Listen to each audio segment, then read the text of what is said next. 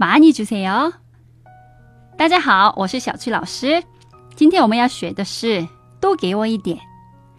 많이주세 요， 많이주세 요。 많이就是多的意思。이거많이매워요的많이你还记得吗？这个很辣吗？我们已经学过了啊。주세요就是给我的意思，很简单，是吧啊？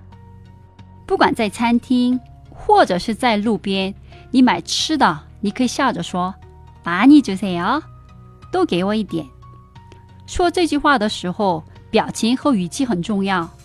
说对了，对方会觉得，哎呦，我这个外国人会说这句话，有意思哦，说不定就真的多给你一点喽。前面加老板사장님或者是阿姨이모님 听起来更亲切一些。사장님많이주세요。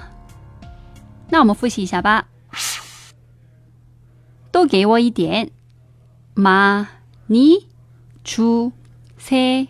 요。 많이주세 요。 今天的节目就先到这里了。감사합니다。 수고하셨습니다。 그럼안녕히계세요